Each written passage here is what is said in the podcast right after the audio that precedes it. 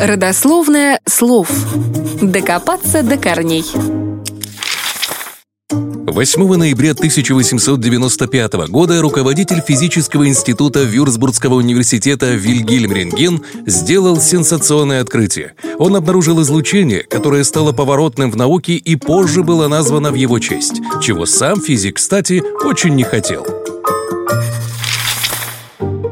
Вильгельм Рентген родился в небольшом немецком городке. Когда мальчику было три года, семья переехала в Голландию. Там он и пошел в школу. Учился рентген неплохо, но учителя были недовольны его недостаточным прилежанием и ленностью. А потом произошел скандал. У него нашли карикатуру на одного из преподавателей. Рентген не был автором этой карикатуры, но имя настоящего автора не выдал. В результате за грубое нарушение дисциплины его выгнали из школы.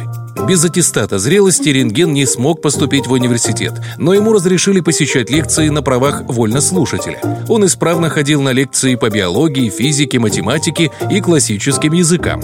Спустя год Вильгельм Рентген случайно узнал, что в Швейцарии документ об окончании школы для поступления в ВУЗ не требуется, нужно только пройти собеседование и сдать вступительные экзамены.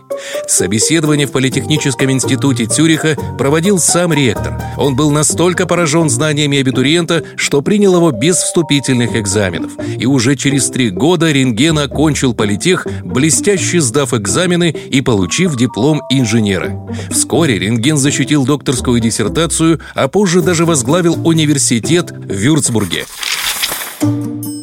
О том, как Вильгельм Рентген открыл рентгеновское излучение, написано очень много, и повторяться нет смысла. Лучше расскажем о скромности ученого, который говорил, что X-излучение принадлежит всем, и поэтому категорически отказывался брать патент на свое открытие. Рентген не хотел, чтобы оно было источником дохода, а когда ему присудили Нобелевскую премию, физик вежливо поблагодарил, принял Нобелевскую медаль от короля Швеции, но произносить речь отказался.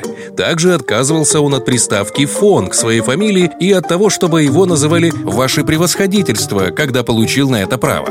Открытие рентгена дало мощный толчок развитию науки. Эксперименты с использованием X-лучей помогли получить новые сведения о строении вещества. После этого были пересмотрены многие положения классической физики. X-лучи совершили переворот в медицине, поставив диагностику на совершенно новый уровень.